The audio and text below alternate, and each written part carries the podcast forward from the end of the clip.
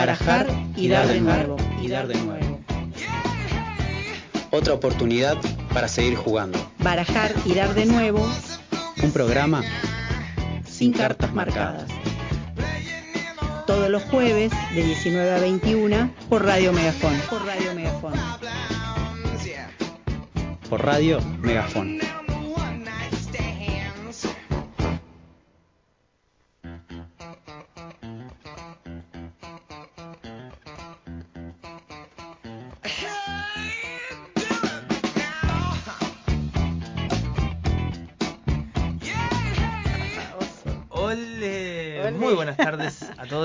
¿Cómo están? ¿Cómo están, compañeros? Bien, buenas tardes a todos, a todas, a todos que nos están escuchando por ahí. Bien, muy bien, con calor. Ya me, ya me quejé en la previa del, del calorón de hoy, a la mañana frío, después hace calor, nada. Ya- hay siempre hay que quejarse de algo. De algo. Del clima y del tránsito. Bien. Son temas tópicos para descargar la, la ira acumulada. Banco lo del clima. Yo también estoy, y además estoy matado. Vengo de una semana muy muy heavy y voy hacia una semana muy heavy. Estoy Ah, en el bien. sándwich. Bien. Soy el sándwich de mis semanas, Claro. básicamente. Bien, sí, yo también tuve un día bastante ajetreado, comienzo de clases.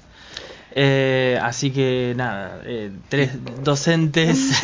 Pibes en el aula. Eh, docentes que, bueno, nada.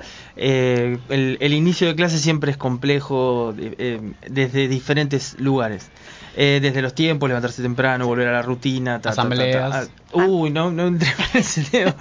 No entremos en ese tema eh, porque se pone muy áspera la cosa.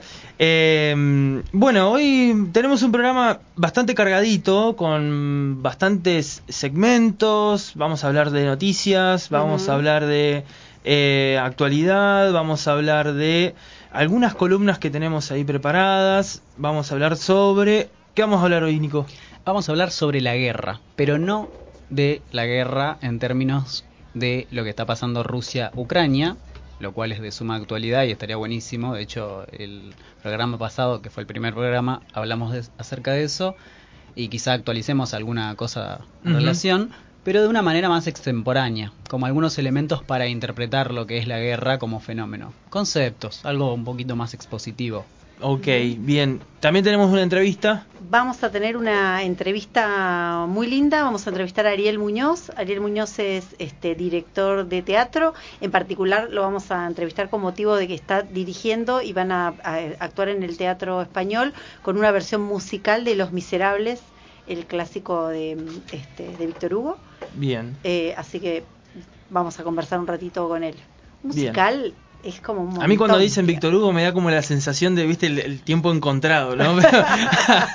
El, presente encontrado, no sabes si va a decir "Bu- bu- hola, buenas noches, así Claro, con esa no, voz, no, pero no, no, claro, no, es, no. es- no es ese Víctor. Barrilete cósmico. Vale, claro, ¿De qué bueno. planeta viniste? Claro. O sea, Le podemos decir a Ariel. Tiene algo de poético este, igual ese es- Víctor Hugo con el otro Víctor Hugo que también se dedicaba a la literatura. Claro, claro. Eh, y bueno, también tenemos una columna de particular del día que bueno va a ir variando. Se llama el dato inchequeable que hoy me hice cargo yo. Es sobre un acontecimiento histórico que es de suma relevancia eh, para lo que sería el desarrollo histórico de este país y también podría ser un entrecruzamiento eh, de significaciones políticas muy importante para todo el resto del mundo. Pero bueno, veremos, veremos qué nos depara eh, toda la información Sí. que, que trajimos aquí. Atentos, atentas, atentes, eh, este, historiadores y gente curiosa porque es un datazo, es un datazo. el Inclusive inchequeable. sirve para interpretar la realidad de hoy, ¿o no? Sí, mucho, mucho, es mucho una porque abre- que está, está como presente, quizá, ¿no? Con- Sí, súper, súper. Aparte, eh, está presente desde el momento histórico, el gobierno, eh, y la otra figura también está presente. O sea, son dos figuras que siempre están presentes. Siempre están Eh, presentes. entonces es como, bueno, eh, no vamos a seguir tirando más datos, eh, solamente que va, va a pasar esa, esa columna inchequeable. Ya el nombre dice algo, pero bueno. Eh, quédense ahí para no perderse este, lo que tenemos hoy. Y, pero además tenemos, vamos a tener el sorteo de dos entradas para ver el musical de Los Miserables en el, en el, en el español, que es un gran teatro, es un bonito lugar, así que estén atentos, atentas, atentos. Esto es una locura. Segundo programa ya tenemos sorteos. Totalmente. Eh, aparte de traer buena información, tener, tiene una cosa de renombre, hashtag contenido eh, Responsable. responsable y demás. Te traemos dos entradas, no cualquiera. Do- segundo programa, dos, dos entradas. Ahí está el Pale. Hola. Pale, ¿cómo va? ¿Qué haces, Pale? Eh, productor general de la radio. eh, y bueno, ah, Gena también acá en los controles. Tiene que hacer que eh, Un saludo a salgamos Dani. bonitos, sone- sonemos bonito. Un saludo a Dani, nuestra productora que está de viaje y que próximamente nos va a estar acompañando acá en el estudio. Eh, así que bueno, ¿quieren empezar a adelantar algunas noticias así un cortito eh, como para, para entrar? Yo, si quieren, adelanto un poco de lo último que, que se va actualizando con respecto a lo que está pasando en Ucrania. Vamos, vamos con Eh, eso. Vamos con eso, como para adelantar y después volvemos con un picadito de noticias de acá de Argentina. Lo que lo más eh, del momento ahora es bueno una tercera, una segunda reunión eh, entre los representantes de Ucrania y Rusia, en donde eh, las partes están tratando de llegar a una negociación y creo que por lo que dicen los medios internacionales se llega a un alto el fuego eh, por un tiempo determinado. Putin ayer habló y dijo como, eh, perdón, hoy habló a, a la mañana, la mañana de acá, eh, habló y dio los, los pareceres de lo que serían la, la, eh, el avance militar que está llevando, entendiendo ¿no? el, el entendimiento que tiene el gobierno ruso de lo que está haciendo. Eh, y bueno, y dijo que no va a parar hasta desmilitarizar eh, el estado de Ucrania. Eh, a lo que, bueno, el gobierno ucraniano dijo que esto tenía que ser frenado de alguna manera. Siguen las negociaciones con eh, la Unión Europea. Ucrania está entrando, está tratando de entrar a la Unión Europea. Eh, el día miércoles se firmó un acuerdo con la Unión Europea para hacer un, una- un tratamiento express eh, de lo que va a ser la, eh, la supuesta incorporación de Ucrania a la Unión Europea. Eh, después tenemos buenos datos económicos que también son importantes. Rusia, el, el rubro, su moneda, eh, descendió entre un 31 y un 37%.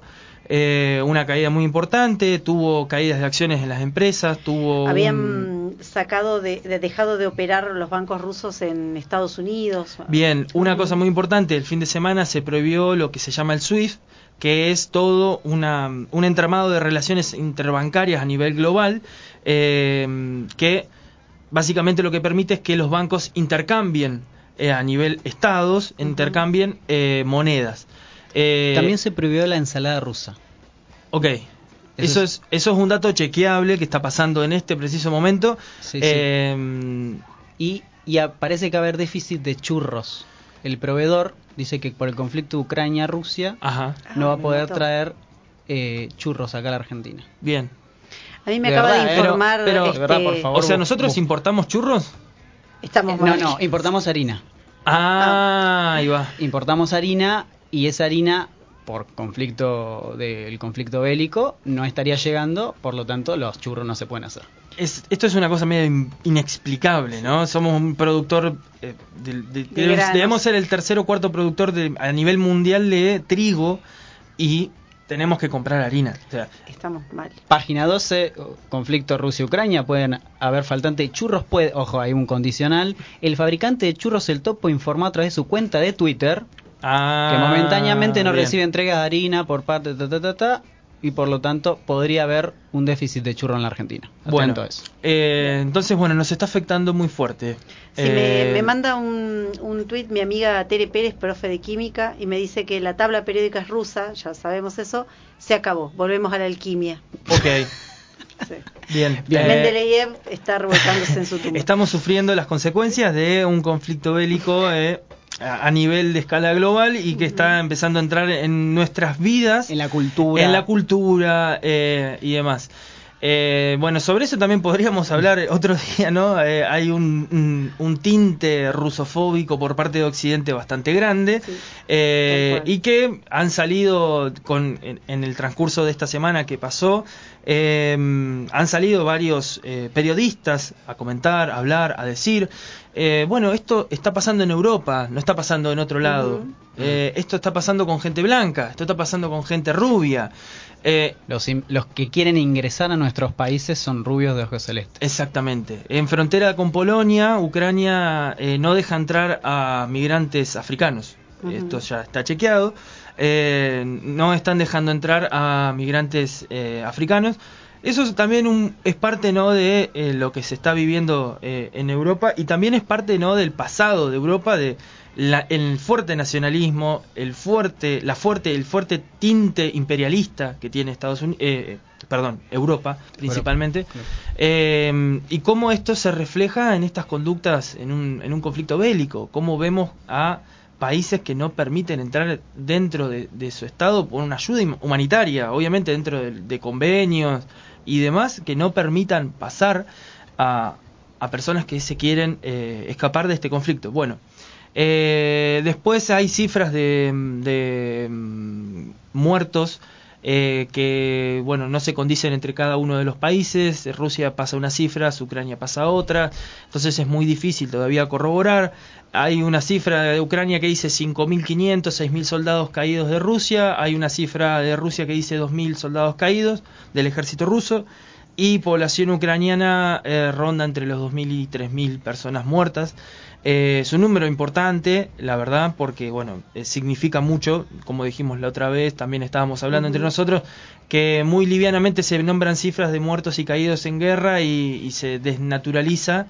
Eh, Sí, la- el hecho de cada historia personal que hay detrás de ese número. Exactamente, Ese uno que puede ser una sola persona. Exactamente. Eh, y en, también en las ciudades, las principales ciudades de Ucrania, se está viviendo una gran cantidad de población por debajo, por ejemplo, en tre- debajo, literal, en el subsuelo de trenes, estaciones de ferries y demás, que están, eh, quedaron eh, básicamente ahí en, en las ciudades al resguardo y tratando de eh, contener mucha gente, hombres, eh, niños, mujeres y demás. Así que bueno, eh, esto es esto es más o menos lo que lo que está ocurriendo en este momento en el conflicto entre Rusia y Ucrania.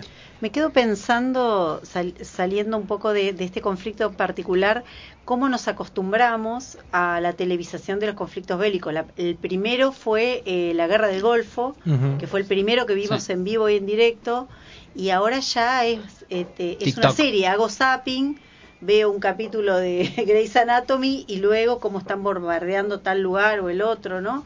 Es como, digamos, ha, tomado como un grado de, de normalidad Sí.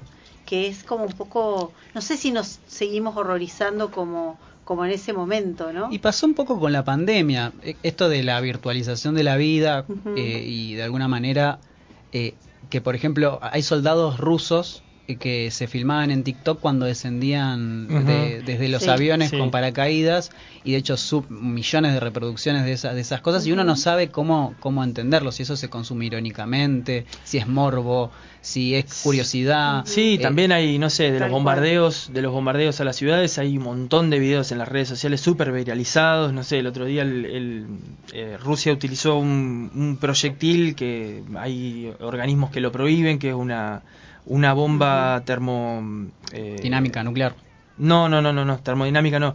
Eh, tiene una bomba de vacío. Eh, se llama así que es una bomba que eh, actúa de una manera que suspende el oxígeno en el momento de la explosión. Fue una bomba que cayó en, en una de las ciudades, no me acuerdo si es Kharkiv, me parece, que es un destacamento militar que tiene Ucrania. Eh, detectaron satélites rusos de que no había nadie, tiraron esa bomba, solamente hubo cinco muertos, solamente, ¿no? Claro. Eh, y que la explosión tuvo una onda expansiva de alrededor de 20-25 kilómetros, muy, muy importante. Eh, entonces, bueno, como que también vemos estas cosas en las redes sociales y que te ponen un poco en tensión con respecto a, bueno, qué es lo que estás consumiendo, eh, o qué es lo que se está tratando de consumir alrededor del mundo, estas cosas que, no sé, soldados ucranianos haciendo historias, o, bailando, o saltando arriba de un tanque, o diferentes cosas que vos ves en redes sociales que también es la espectacularización de un conflicto en donde muere gente, en donde hay un montón de gente desplazada, en donde se pierden hogares, en donde se pierden un montón de cosas, eh, que es un, problema social serio. En vivo y en directo, todo el tiempo y por diferentes canales, que no es lo mismo que pasó con la guerra del Golfo, que era más bien ver la televisión. Hoy cada quien tiene su dispositivo personal en el que puede consumir. Y además la, cosa. la- la otra cuestión es que eh, con la cuestión esta de los dispositivos personales somos todos productores, ¿no? De, Sí. de, de noticias, productores de contenidos, de sentidos, en ese sen- Sí. eh. Mm. Sí, sí, sí. Así que bien. Así que bueno, estas más o menos son las noticias que, que más, más relevantes desde mi punto de vista, obviamente, eh, traídas a- al piso de Radio Megafón para comentar un poco la actualización de, de este conflicto. Esperemos que esta negociación, de este tercer momento de negociación, sea un alto el fuego o, bueno, una, un- una tregua, por así decirlo. Esperemos que dentro de poco, porque bueno, nada, la situación se está, está escalando bastante rápido. Eh, y, y ya el territorio ucraniano está en un 40% tomado por Rusia y hay muchas tropas dentro del territorio también. Seguiremos actualizando. Bien. Yo les traigo por ahí dos temitas que vamos a pasarlos de, de la manera más rápida que se pueda, eh, con lo que merece cada tema. Uno es el informe del cambio climático del Ujú. IPCC. Sacó otro informe eh, el 28 de febrero, o sea, hace nada. Eh, la verdad que es noticia y no es noticia de alguna forma. Eh, el tema del cambio climático eh, ya está en agenda desde hace tiempo, pero bueno, el IPCC sigue actu- actualizándose y eh, lo último que dicen dice que la evidencia científica es unánime, que el cambio climático sí es una amenaza para el bienestar de- del planeta y para, el- para los humanos y hablan mucho, hacen mucho énfasis en la vulnerabilidad y que los cambios, algunos cambios ya son irreversibles y que de hecho eh, hay cosas que se van a agravar y cosas que están ocurriendo ya. O sea, como que todavía no estamos dimensionando, por ejemplo, el tema hablando de refugiados de guerra, podemos hablar de los refugiados climáticos que tienen que cambiar, Total. eh, tienen que emigrar por causas climáticas. Claro. O sea, lugares, zonas que ya no están habitadas por seres humanos y deben ser eh, eso, tienen que trasladarse hacia otros lugares. En el informe eh, hace mucho énfasis en relación a cómo va a impactar el cambio climático en lo que ellos llaman mm, los lugares más vulnerables, ¿no? Claramente, eh, por ejemplo, América Latina sería uno de esos lugares y bueno, cuál sería el impacto y cuáles son y cuáles son algunas de las propuestas de vuelta para cambiar eh, lo que se está haciendo, en- sobre todo en eh, la expulsión de, de gases de efecto invernadero. Pero bueno, vu- vuelve a ser no de vuelta la confirmación de la Sí. confirmación y es como cuánta más evidencia necesitamos para que nada, hagamos algo y se lleve a algún concierto mundial en relación al tema de- del, del clima, del- de la ecología. Pero bueno, nada, ahora ocupa la agenda una guerra, es como Sí, sí, Bueno. sí, sí.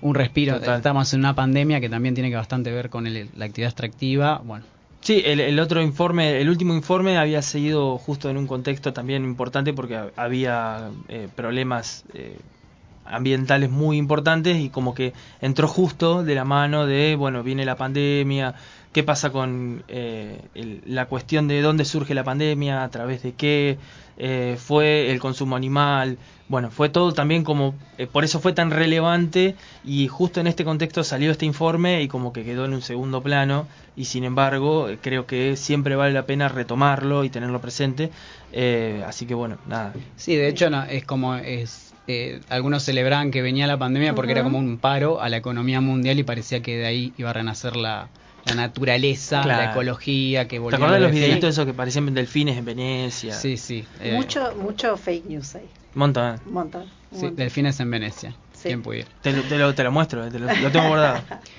Y ¿Les ot- parece que.? Ah, perdón. Sí. Ah, no, no. Iba, iba a decir que sí íbamos a una pausa musical, pero te ve- veo que ibas a seguir, perdón, con tu tema. No, Te algo que no queríamos dejar pasar por alto, que sabemos que está en, eh, en agenda y que nos incomoda y que lo charlamos y que supimos que era complejo abordarlo, pero que queríamos decirlo, fue el tema de la violación, eh, una va, múltiples violaciones a, a- una, a una chica en la que sabemos la, la incomodidad que nos genera hablar del tema como varones, la responsabilidad que tenemos que, que tener al hablar en plural, de hecho, hablar de nosotros, de cómo romper las complicidades, eh, de cuál es nuestro rol en eso, eh, de qué podemos hacer, eh, porque ya la bronca de parte de muchas compañeras y compañeros es, es altísima.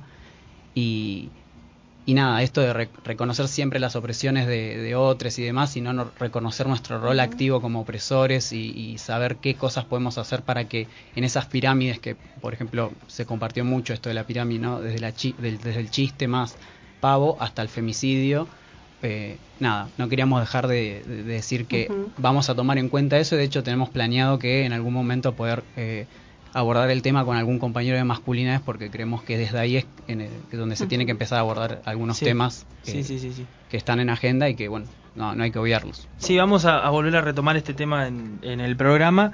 Eh, lo vamos a volver a retomar y, y seguramente vamos a seguir trabajando cuestiones de, de reflexionar con respecto a, a este tipo de problemáticas que nos parece que no podíamos no decir nada. Eh, así que bueno, eh, vamos a pasar a escuchar la apertura musical. Bien. Hoy preparada por la señora... Hoy musicani- musicalizo yo, así que se la aguantan. No, Sí. por favor, por favor. Se disfruta. No, elegí entre música que me gusta a mí y otra que me pareció copada pasar, que por ahí no es la que estoy escuchando ahora. Bien. Eh, así que, bueno, y ahora, y esa parte de el orden y todo, siempre se lo dejamos ajena, que él elige, mezcla y agrega, así que vamos a escuchar un poquito de música ahora. Dale.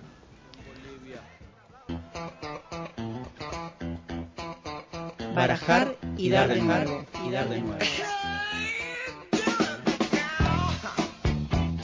Donde se juega sin comodín.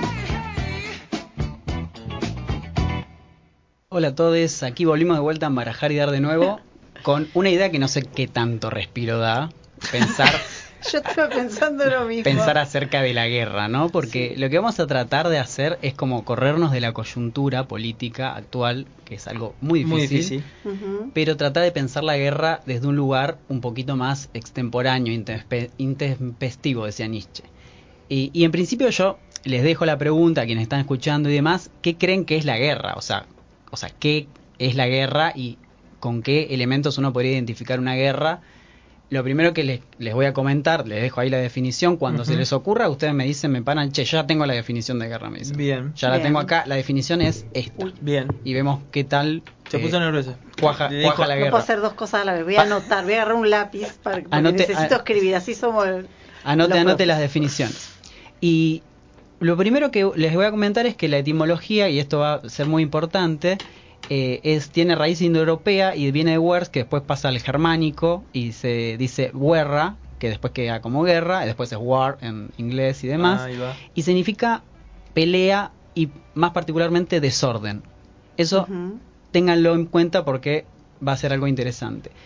Y cuando estuve investigando acerca de la guerra, hay muchas, desde la filosofía está la filosofía política y dentro de la filosofía política está la filosofía de la guerra particularmente, hay algunos textos claves, como el de Clausewitz, que es de la guerra, o el de Sun Tzu, que es un eh, oriental que, se, que escribió El arte de la guerra, que a veces se usa como un libro eh, inclusive espiritual, porque es de reflexión y de estrategia, inclusive para estrategias personal, El Príncipe, Maqui- Maquiavelo, eh, hay como varios autores que tratan el tema de la guerra, siempre aparece como una especie de instrumento no al servicio de algún pueblo o algún grupo eh, para tomar el derecho derecho a algo no tengo derecho a algo.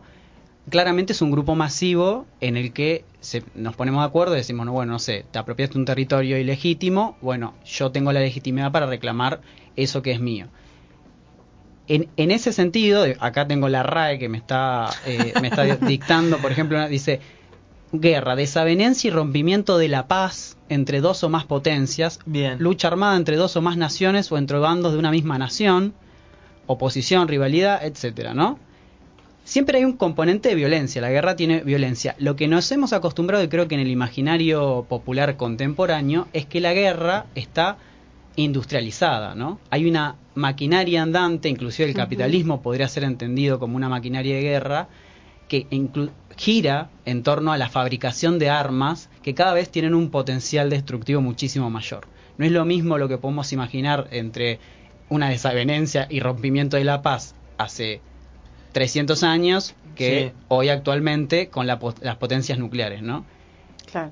Y hay algo, un dato interesante que dice que quizá eh, la guerra es la más antigua de las relaciones internacionales. Es decir, como Claro, una, poner, la- una forma de poner los límites sería. Es la, claro, es la forma en que se relaciona.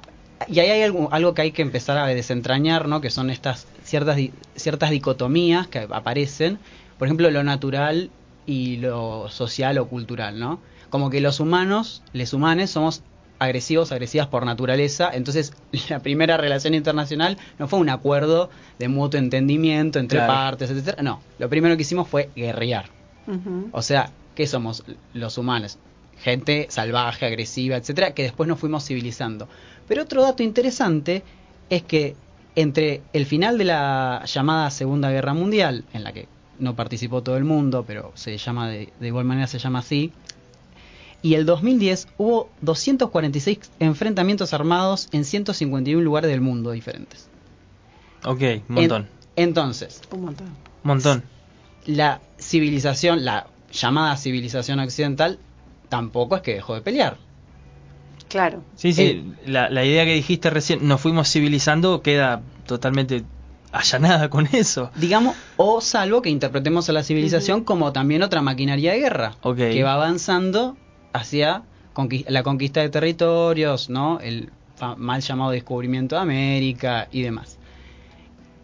Lo, lo que yo fui encontrando es que hay mu- muchísimas teorías, incluso acerca de cómo se inicia una guerra, teorías que van desde lo psicogenético a lo económico, a lo político, a lo social, como eh, inclusive la de Dawkins, que es del gen egoísta, por ejemplo, que todo nacería ahí, y de alguna manera todas tienen como cruzamientos y se complementan, eh, y a partir de eso también se hacen taxonomías de cuáles, qué, qué tipo de guerras existen, si son de baja intensidad, si son guerras de cuarta generación, le dicen algunas ahora eh, por los métodos que se utilizan.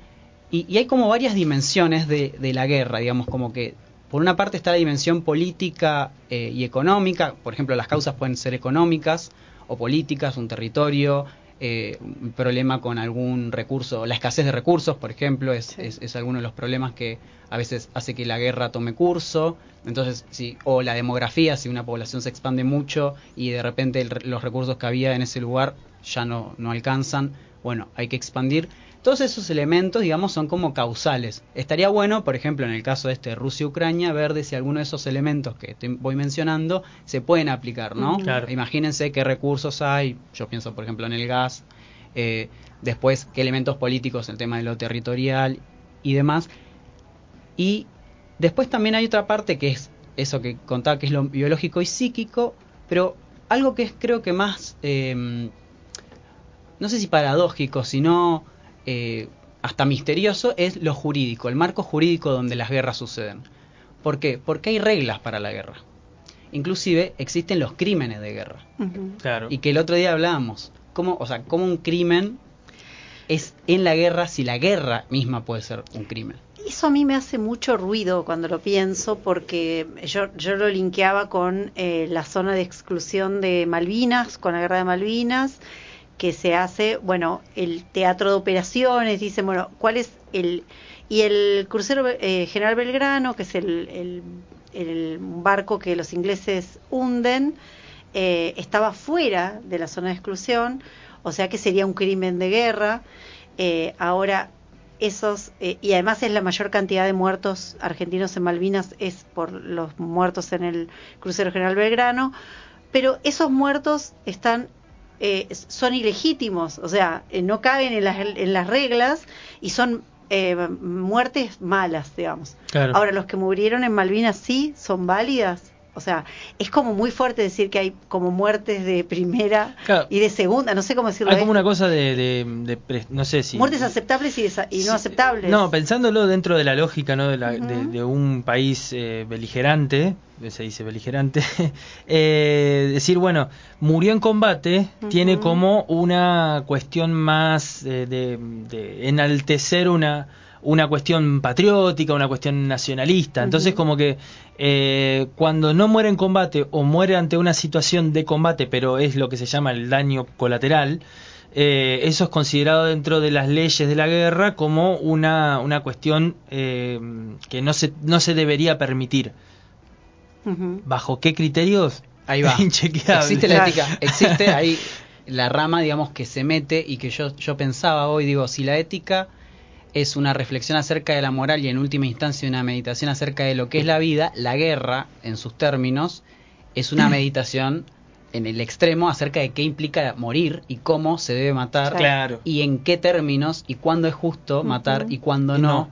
y si eso es legítimo, si eso está bien y demás. Eso es un extremo, porque estamos llevando el pensamiento a un lugar donde lo que estás anulando, y de hecho lo decíamos recién hace un rato, estás enumerando vidas diciendo, Claro. bueno, murieron tantas personas, eh, es una guerra, de, por ejemplo, es una guerra corta, de baja intensidad, no hubo muchos muertos, y de repente son 2.000 personas. Claro. Sí, sí. Y hay gente que civiles, hay gente que es inocente, hay gente que sí dice que bueno, estoy soy for- formo parte de un ejército eh, y quiero dar la vida por mi país. Bueno, se juega mucho esto del nacionalismo y después inclusive me- si llego me meto un ratito con eso porque es muy interesante.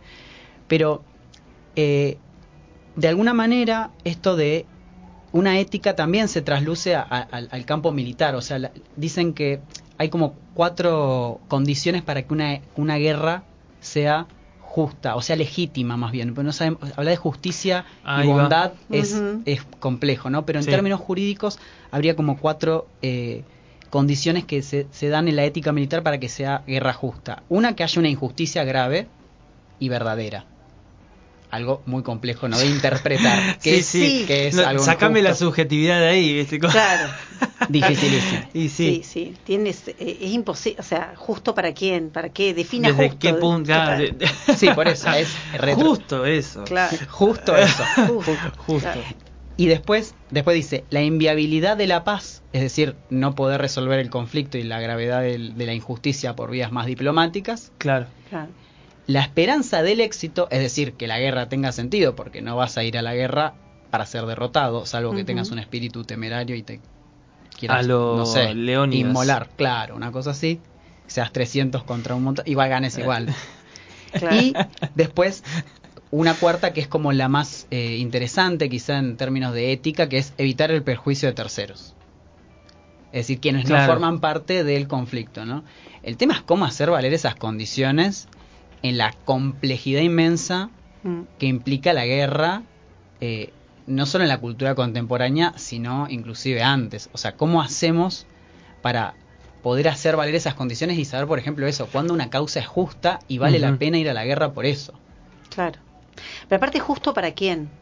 En- eh, o sea, por ejemplo, en el conflicto actual, eh, Rusia califica de justo Lo que eh, está haciendo. lo que está haciendo, la invasión, y tienen un montón de argumentos que no vamos a chequear ahora ni, ni nada de eso.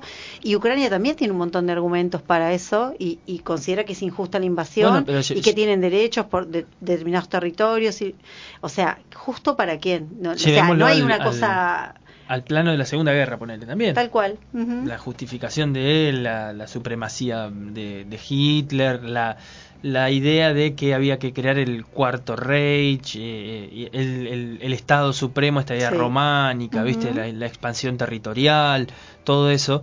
eh, como que, bueno, eso es justo. Mm, Es muy difícil llegar a un acuerdo con eso. Es como.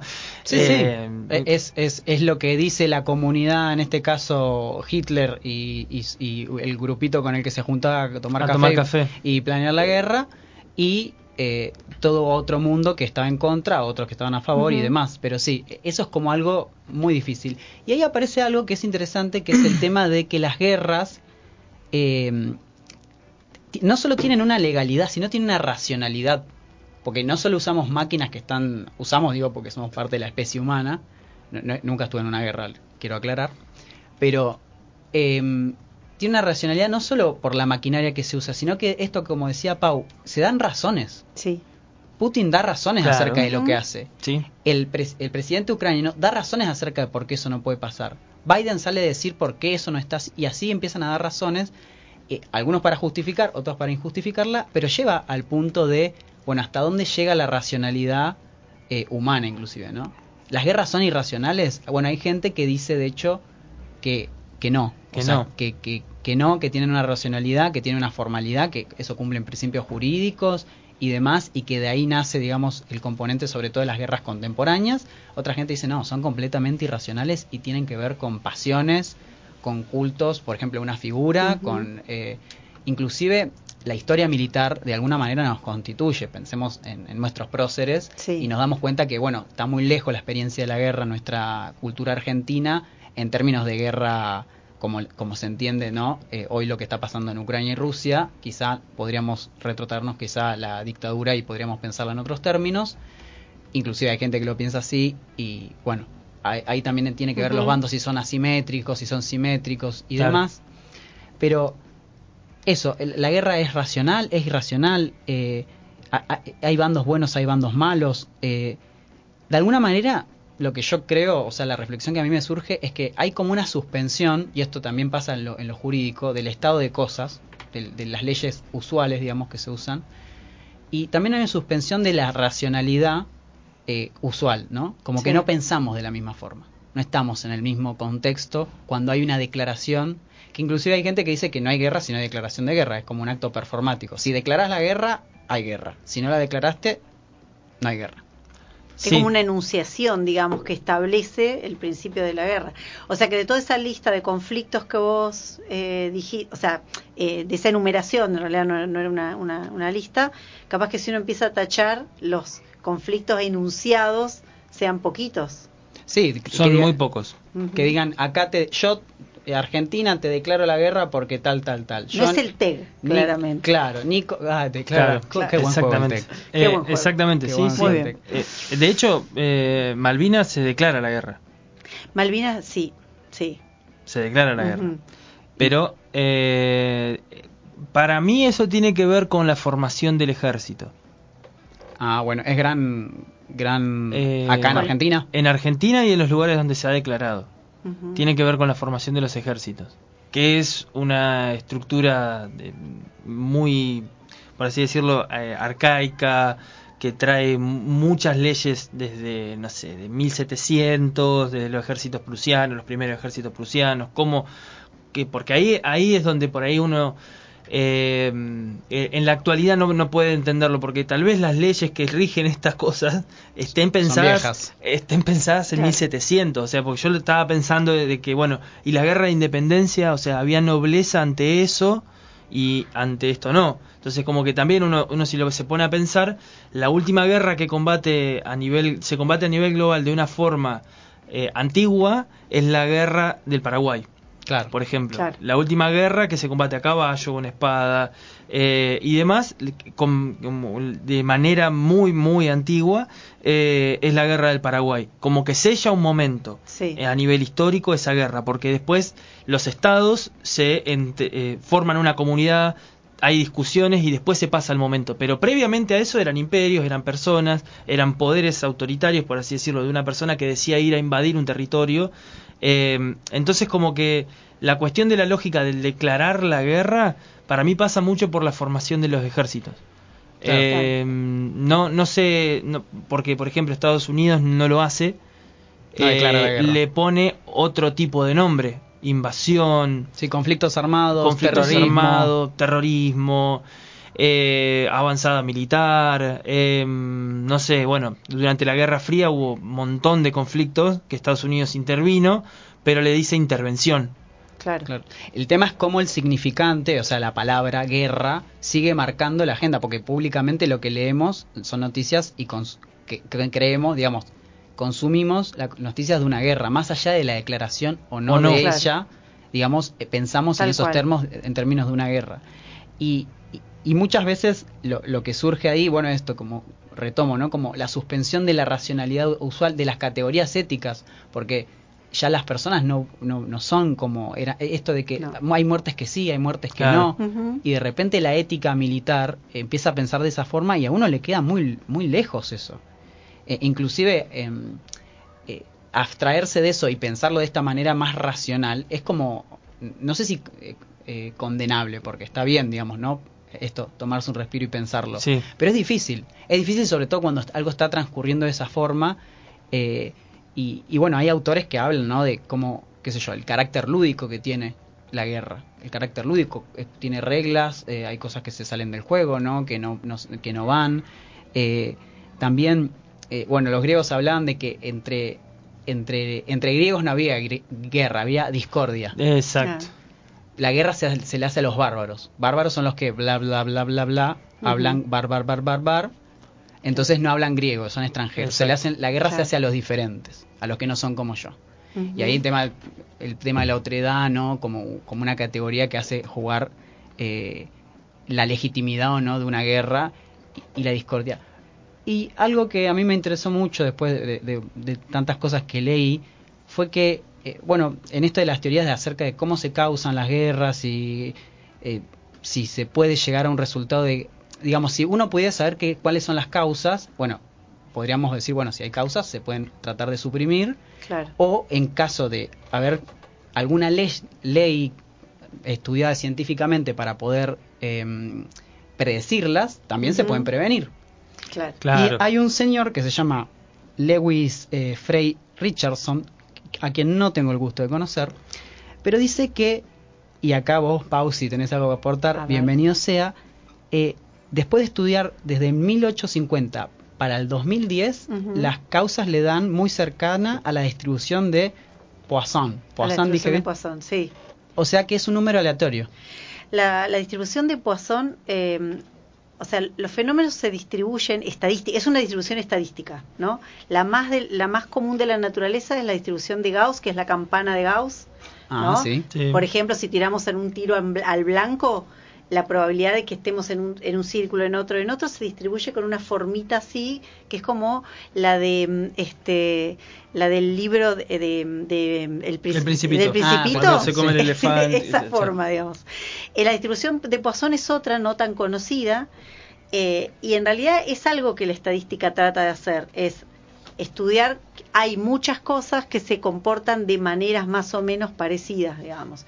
Es posible, habría que ver si, si hay un modelo al que responden los conflictos, eh, podría ser que uno pudiera anticipar cuándo va a ser el, el próximo. Claro, pero, eh, eh, eso- Lo que pasa es que a mí si me dicen que el próximo va a ser en, en 2000, no sé, 28, te lo organizo. para que Claro, se cumpla. organizarlo, claro. es Eh, como raro. es- ¿no? Eso, claro, Es un eso, poquito ponele, raro. eh, en, en historia estudiábamos el tema de la revolución como, como proceso. Y decíamos, bueno, hay autores que teorizan la posibilidad de encontrar determinadas eh, cuestiones que hacen a una revolución. Esto es una revolución, esto sí, esto no, esto sí, esto sí, Claro. esto no. Bueno, y como que hay una determinada tipología Sí. dentro de eso. Entonces como que llega un punto de que autores decían, bueno, entonces, ¿y por qué no pasan revoluciones en este lugar? ¿Y Claro. por qué no pasan acá? ¿Y por qué no pasan acá? Y porque las condiciones estaban dadas, todas las recetas que ustedes estaban haciendo estaban acá. Claro. Eh, no sé, pongamos un ejemplo, 2001, eh, si quieren. ¿Y, Y por no qué sucedió. no? ¿Y no sucedió? Había Claro. un caldo de cultivo importante y no Y sucedió. no sucedió. Bueno, hay otra forma de explicarlo, lo podemos explicar. Pero para un montón de gente que eh, analiza este proceso histórico, Tedas Copol, por ejemplo, eh, ella dice que hay un montón de fórmulas como para pensar el proceso de la revolución. Pero me parece que un proceso social es muy difícil encuadrarlo. Sí, Totalmente es que- multicausal. eh, y además ahí en la eh, cuando yo uso un modelo, cuando usamos modelos estadísticos, hay que definir lo que es la variable estadística, o sea, ¿qué voy a medir yo, no? Eh, y cuál es 400. la población y bueno, un montón de cosas. Eh, hay además muchas teorías. eh, el, el análisis, el, el- el modelo de Poisson es, por lo que yo sé, bivariado, o sea, de a dos variables, esta con esta, una co- como en- eh, y un- para una cosa multicausal, como puede ser una guerra, es como un recorte medio Sí, medio como fuerte, me Sí. parece a mí, ¿no? Sí, yo Pero- creo que... Pero es interesante que alguien se ponga... Eh, claro, a- me llamó la atención el- es interesante. Claro, me llamó la atención que alguien se ponga a tratar de buscar eh, esto como teoría causal, ¿no? Y de, Sí. y, y de repente descubrir que no hay una causa. Porque lo que dice el tipo al final de cuentas es que un fenómeno aleator- aleatorio, Claro, que no habría una causa. ¿Y qué les dije yo? Que la etimología de dónde venía? De desorden. claro. Desorden es sinónimo de caos. Y de alguna manera, las guerras que provocan desorden y provocan caos también vienen, provienen de eso, del Claro. desorden, exacto. del caos, de la entropía. Es como, es tan complejo el fenómeno que es impredecible. Sí. O que lo que tiene es esta distribución aleatoria que de alguna manera no, no habría de, de corresponder y que no las podemos prever. Eso es, es difícil, Claro. ¿no? Y que, Total. y que de alguna manera como que nos puede des- desesperanzar un poco, y inclusive en los periodos de posguerra, porque la posguerra también es dura.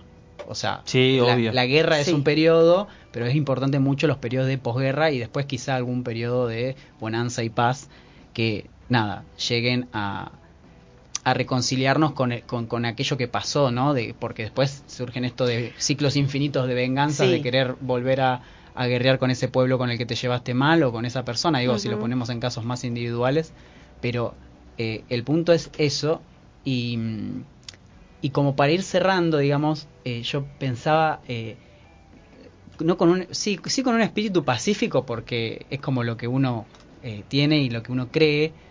Eh, unas palabras, son unas palabras de Pasolini que habla acerca de la derrota. ¿Por qué? Porque ¿qué es lo que importa en la guerra? Ganar. Ganar. Como todo.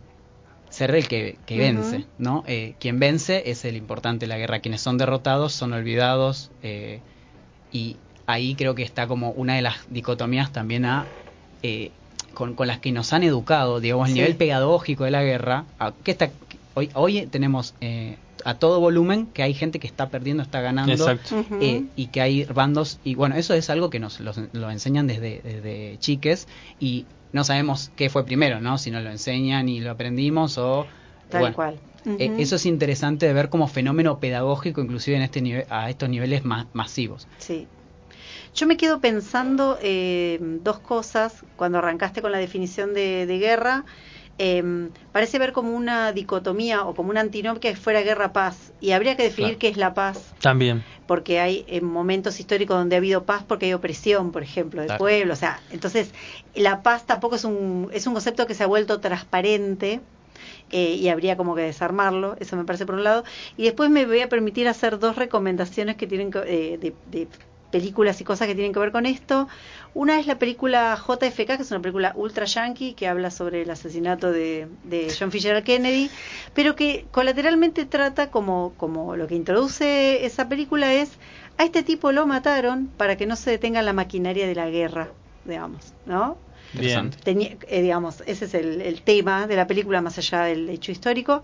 Y después un documental que tiene que ver con lo que vos decías, la conformación del ejército, que es Panteón Militar, que es un documental de, mm, este, de Osvaldo Bayer, que habla sobre cómo se conforma históricamente el ejército argentino y por qué el ejército argentino es como es, y lo va como relacionando con lo que sucedió en la dictadura, ¿no? Digamos, Bien. haciéndose, así que me, me mando esas dos recomendaciones. Ok. Lo de la paz es muy interesante porque una frase de Clausewitz es la guerra es la continuación de la política por otros medios, que Foucault la da vuelta y dice la política es la guerra por otros medios. Claro. O sea que es como es interesante, ¿no? Sí. Digo, digo, estos periodos de paz eh, muchas veces están cargados de, de- De- de De otra opresión, cosa, de y demás. Y eh, paso a las palabras de Pasolini que me parecen como un buen cierre para, para entender esto, eh, que dice, creo que es necesario educar a las nuevas generaciones en el valor de la derrota, en manejarse en ella, en la humanidad que de ella emerge, en construir una identidad capaz de advertir una comunidad de destino en la que se pueda fracasar y volver a empezar sin que el valor y la dignidad se vean afectados, en no ser un trepador social, en no pasar sobre el cuerpo de los otros para llegar primero. Ante, ante este mundo de ganadores vulgares y deshonestos, de hacedores falsos y oportunistas, de gente importante que ocupa el poder, que escamotea el presente, ni que decir el futuro, de todos los neuróticos del éxito, del figurar, del llegar a ser. Ante esa antropología del ganador, de lejos prefiero al que pierde. Tremendo, me encantó. Muy bueno. Aguanten los perdedores. Aguante los perdedores. Bueno. Y así nos vamos a escuchar otro temita más. Barajar y dar de nuevo. y dar de nuevo. Acá la casa siempre gana.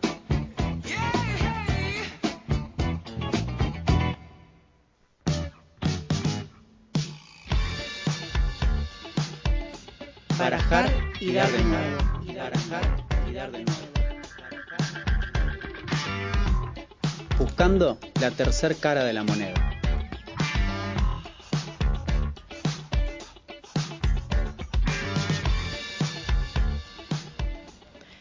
Bueno, acá estamos en el aire de Radio Megafón otra vez eh, y, ya estamos en comunicación con Ariel Muñoz. Ariel es director de teatro, es coach vocal, es músico y, y en particular es el director de la obra musical Los Miserables, este que este se gestó, tenemos entendido, ahora nos va a contar más cosas en la ciudad de Plotier y se va a estar presentando el 12 de marzo en el Cine Teatro Español acá de Neuquén.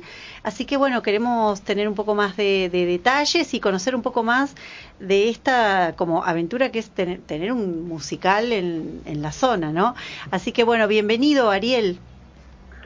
Hola, buenas tardes. Eh, muchas gracias por la comunicación. Bueno, la primera pregunta que se me ocurre es esa, ¿cómo es, este, cómo se gesta, cómo nace la idea de, porque por ahí no es tan habitual, sí, bastante teatro en la zona, pero teatro musical quizás no tanto, ¿no?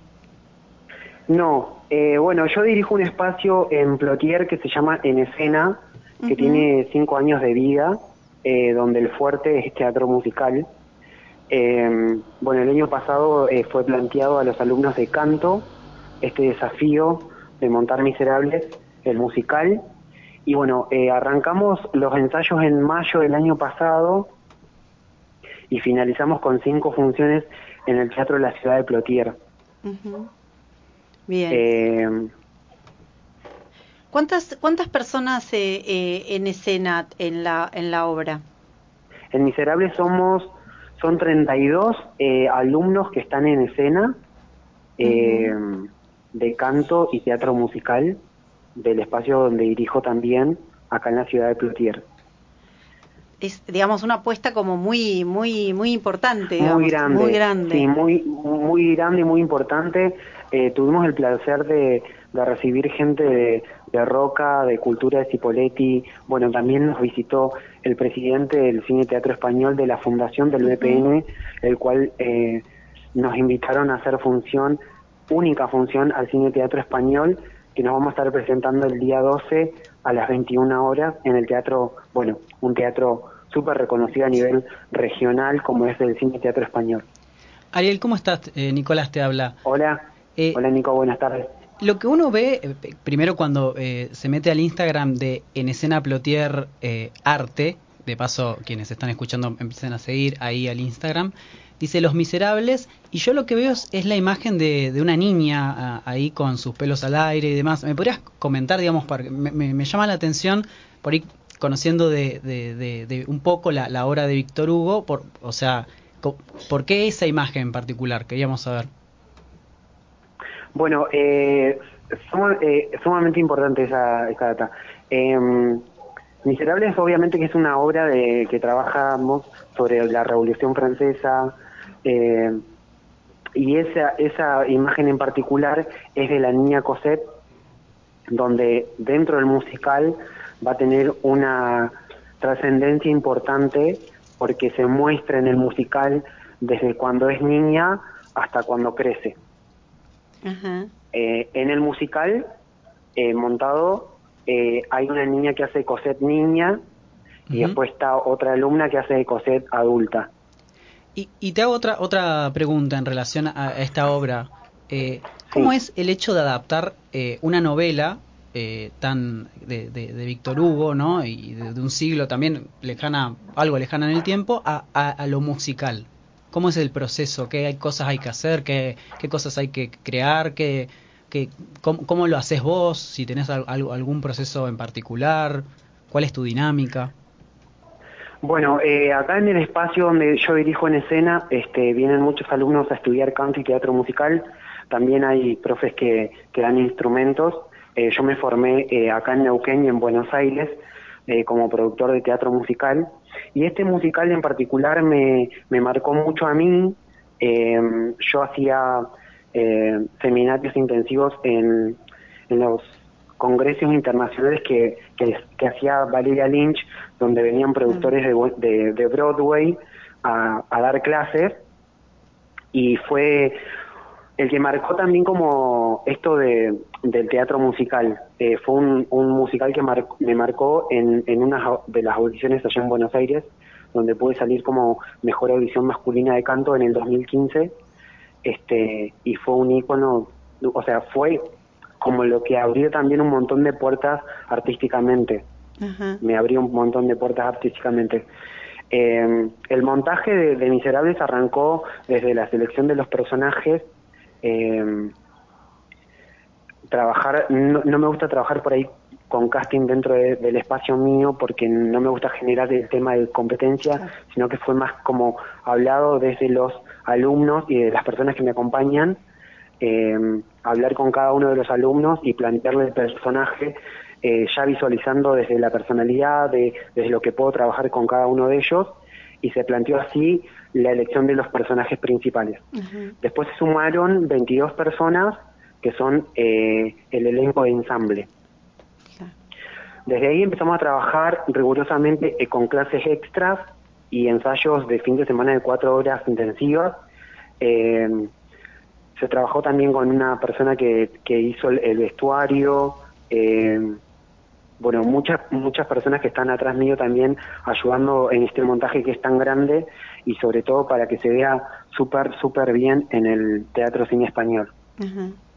Em, volviendo a la pregunta que te hacía Nico recién, em, entiendo por lo que decís que en realidad ya el musical existía, digamos, esa adaptación por la que él te pregunta ya existía y este y ustedes cómo lo lo, lo replican tendrá quizás su adaptación al espacio físico y todo lo demás. Exactamente, eh, es una es una adaptación mía Los Miserables. Eh, de hecho, bueno, si vieron la película dura un montón, el musical en sí dura tres horas. Este musical es una adaptación que dura una hora cuarenta y cinco, donde está presentado todo desde los principales, los actores principales. Por ahí hay eh, el musical original, digamos, hay personajes secundarios. Eh, que no son tan relevantes en, la historia con el desenlace final, entonces me pareció eh, darle más riqueza a los personajes principales este, desde ese modo. Sí, yo estuve como investigando un poquito en, estos días y claro, eso como un recorte del texto original, la novela de Víctor Hugo tiene como muchas partes y muchos otros personajes y yo miraba en la, en la reseña que es eh, como hay un eje sobre algunos personajes eh, en particular, ¿no? Exactamente. Se respeta mucho la idea de Víctor Hugo, obviamente, porque es un musical ícono a nivel internacional, obviamente que respeto eso, pero bueno, no le doy tanta, eh, em, no es la palabra que, quiero decir, pero bueno, eh, como importancia a los papeles secundarios, este, porque no desencadenan en el desenlace final que yo quiero dar en el musical. Bien, eh, bien seguramente la gente por ahí que vio la película se va a encontrar con, con la película en el teatro cine español. Es, es, como exactamente casi igual a eso.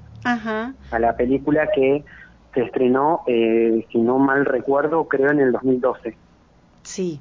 Em, y em, para adelante, después de Los Miserables, ¿están pensando en algo? ¿Tienen algún otro proyecto de estas características? Eh, sí, obviamente, eh, yo como director eh, siempre estoy innovando. ya lo tengo que decir al aire, van a tener la primicia. Ah, bueno, bien. viene bien. Perfecto. Primicia. A ver primicia. Bueno, este año vamos a montar un musical también eh, ícono a nivel internacional, este, que es Bella y Bestia. Ajá. Eh, así que bueno. Bien. Estamos también como muy ansiosos con eso, con ese trabajo arduo. Este, nada, es un trabajo muy arduo, es un trabajo que, que los alumnos eh, ponen todo de sí, horas de ensayos, extras, fin de semana sin poder ver a la familia posta porque estamos como cinco o seis horas por, por fin de semana, sábado y domingo. Eh, la verdad que es un laburo tremendo y está bueno que la gente también que está escuchando pueda ir a apoyar el talento regional porque no solamente en el espacio donde yo dirijo eh, vienen alumnos de todas las edades a partir de los seis años sin límite de edad. Dentro del musical hay una... Eh, dentro del musical hay personas que tienen hasta 65 años eh, y no solamente son de la ciudad de Plotier, sino son de las otras ciudades como Centenario, Neuquén, Cenillosa. Así que nada, invitarlos a todos a que se acerquen y que puedan disfrutar de este espectáculo que estamos eh, con todo y ensayando a pleno para que pueda ser un, un súper eh, musical eh, en el cine teatro español. Lo bueno que también tenemos como el ojo crítico de del director del Cine Teatro Español que nos pudo visitar, del, del, del presidente de la Fundación del BPN también, este, personas de cultura de Cipolletti, de Río Negro, eh, cuando hicimos las cinco funciones acá en el Teatro de la Ciudad de Plotier. Qué bueno. Eh, recordemos la, la, fecha entonces, 12 de marzo, Cine Teatro Español. ¿Cómo se, eh, ¿Cómo se consiguen las entradas? ¿Ya están a la venta? Ya están a la venta de lunes a viernes desde las 18 a las 20, 30 horas. En el Cine Teatro Español la pueden conseguir a 800 pesos. En puerta se van a vender a 900. Dudo que queden. Tengo mucha fe, así que nada, Bien. Este, toda la gente que le gusta el teatro musical tiene que ir a ver este tremendo despliegue de 32 personas en escena con un vestuario tremendo, luces puesta de escena, eh, canciones en vivo, eh, va a estar muy bueno, muy bueno. Qué bueno, me parece re interesante esto que decís de, de invitar a, a, la gente a apoyar la movida cultural, digamos, de la región. Eh, no es tan habitual el teatro musical en, en la zona. A, veces tienen vienen compañías de, de Buenos Aires y, y, hemos tenido visitas de qué sé yo de la compañía de Pepe Cibrián y todo eso pero está bueno saber que acá también se está se hace este musical eh, poder verlo digamos este ver un espectáculo de calidad en un sí en un teatro precioso como es este el cine teatro español. Sí estamos muy felices de, de poder estar en el cine español de esta gran oportunidad que se nos da eh, de poder estar y, y, representar esta obra que es maravillosa, eh, que uh -huh. es un drama del teatro musical. Eh, los, los, personajes principales van a emocionar al público porque estamos en ese trabajo y lo emocionaron en, en las cinco funciones que hicimos en el, en el, en el, en el teatro de la ciudad de Plotier. Así que ahora estamos redoblando la apuesta eh, con todo el elenco. Así que estamos muy felices, de verdad. Este, bueno, toda la gente que está escuchando, en nuestras redes como en escena, en Facebook o en Instagram como en escena Plotier Arte, nos pueden seguir. Uh -huh. Es un espacio abierto a todos a partir de los seis años, eh, en la integración desde el teatro musical, en una formación artística profesional. El año pasado tuvimos también la oportunidad eh, de hacer eh, Coco, el musical, una adaptación mía desde la película, uh -huh. con cinco funciones. También hicimos funciones en Semillosa, en otras localidades, eh, con un vestuario tremendo, así que nada, toda la gente que está ahí por ahí escuchando a la, la audiencia, invitarlos este 12 de marzo, 21 horas, en el Cine Teatro Español Los Miserables, que va a ser única función, así que no, de, no decimos la despedida, pero no se pueden perder este musical, pero va a estar muy bueno, muy bueno de verdad. Bueno, eh, reiteramos entonces la, invitación, eh, no se lo pierdan, no, no son cosas que se pueden ver todos los días, es, va a ser una única función, como dice Ariel, eh, de algo por ahí único que está bueno eh, ir a compartir. Así que bueno, te queremos agradecer Ariel por, por la comunicación, por el tiempo, por la predisposición y estamos en contacto para cuando esté La Bella y la Bestia, bueno, ne necesitamos otra nota para que nos cuentes cómo va eso. Bueno, no, muchas gracias, agradecerles a ustedes, a su productora, al, al, programa por el espacio, está re bueno esto y agradecer de verdad públicamente a todos los espacios que nos abrieron con Miserables para poder difundir este musical. Eh, vuelvo a decir, eh, gestionado por personas de, de, del Alto Valle, que está bueno uh -huh. que se apoye y se apoye la movida cultural de acá del Valle y a ustedes también por, por brindarnos este espacio de poder difundir nuestro arte y de que más gente se entere del espacio artístico que dirijo acá en la ciudad de Plotier. Está re bueno y desde ya muchas gracias de nuevo. Y obviamente que vamos a estar en el piso la próxima vez este, con todos los preparativos para Bella y Bestia. Bueno, perfecto, te esperamos entonces. Muchas gracias este, por la comunicación. No, a ustedes, muchas, muchas gracias, de verdad. Bueno, vamos a un tema musical y retomamos después el programa. Barajar y dar de. Y. La suerte siempre está de nuestro lado.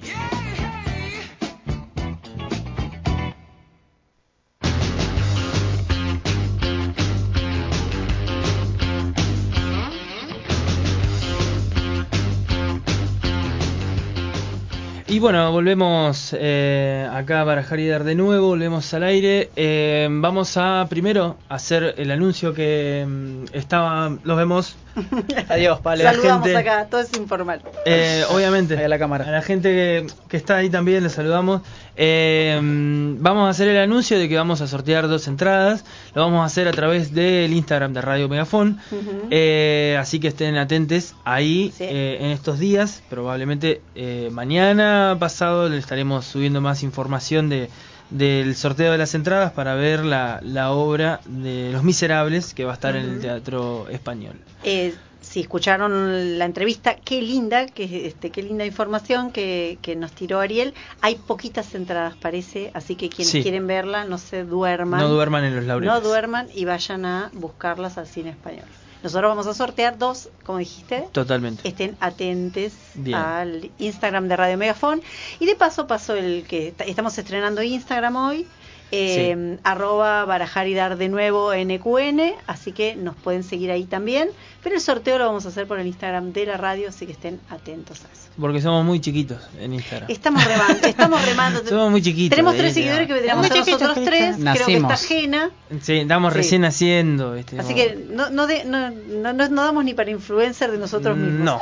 Así que nada, pero ya, ya creceremos, ya creceremos. Ya creceremos. Eh, bueno, también pueden seguir el Instagram de, de, de Barajar de nuevo, Sí, de paso. obvio. Sí. Obviamente. Obviamente. Mandamos a seguir el de Megafon y el de Barajar de nuevo. Obviamente. Eh, vamos a hacer un picadito de noticias, revolviendo otra vez, ¿no? Habíamos hablado un poquito de algunas cosas. Eh, esta semana pasaron las aperturas legislativas en todo el país. Eh, tal vez la más crucial o fundamental fue la del presidente Alberto Fernández, que, eh, bueno, estuvo marcada por diferentes momentos, podemos decir, en donde se hablaron de diferentes temas. Siempre, bueno, primero estuvo presente el tema de la guerra, En todas las aperturas legislativas de todo el país De estuvo todo. presente eso. Y de todo el mundo, Eh, seguramente. Y de si todo el mundo, Sí, si es que hubo. Aperturas legislativas en otros lados. También. Mundos paralelos quizá también. Eh, también, eh, bueno, todos marcando una cierta posición, diciendo unas ciertas palabras. Bueno, Argentina eh, eh, tiene como una conducta bastante neutral entre distintos organismos. El presidente eh, no condena fervientemente como diferentes países en la región, sin embargo sí hizo, no, hizo Sí. Eh, alusión a- al tema y habló sobre bueno la cuestión de soberanía, habló sobre Malvinas. eh, retomó el tema de la soberanía de las Islas Malvinas, como en cada una de las aperturas de- de las sesiones legislativas. Algo que de lo que tuiteó eh, Cristina Fernández de Kirchner en relación también con el conflicto de Ucrania. Exactamente. Así que pueden ir a chequear Twitter, el Twitter de. Cristina Fernández. Muy ver. picante el hilo que hizo, ¿eh? Sí, ahí, pa- ahí parece, pareciera haber, siempre uno escarbando ahí en el chusmerío, pareciera siempre haber como una, como una distinta eh, dosis de energía en las cosas, ¿no? Sí. Eh, Alberto siempre como más moderado y, y Cristina siempre más, más picante. Sí. Eh, sí, sí, sí. A, a mí lo voy a decir, es la Cristina que me gusta, la, la- Totalmente. Sí, totalmente. la que tira... La que tira un poquito de la soga, cual, ¿viste? sí, a ver qué pasa. Igual hubo, hubo una parte picante de lo de Alberto, ¿no?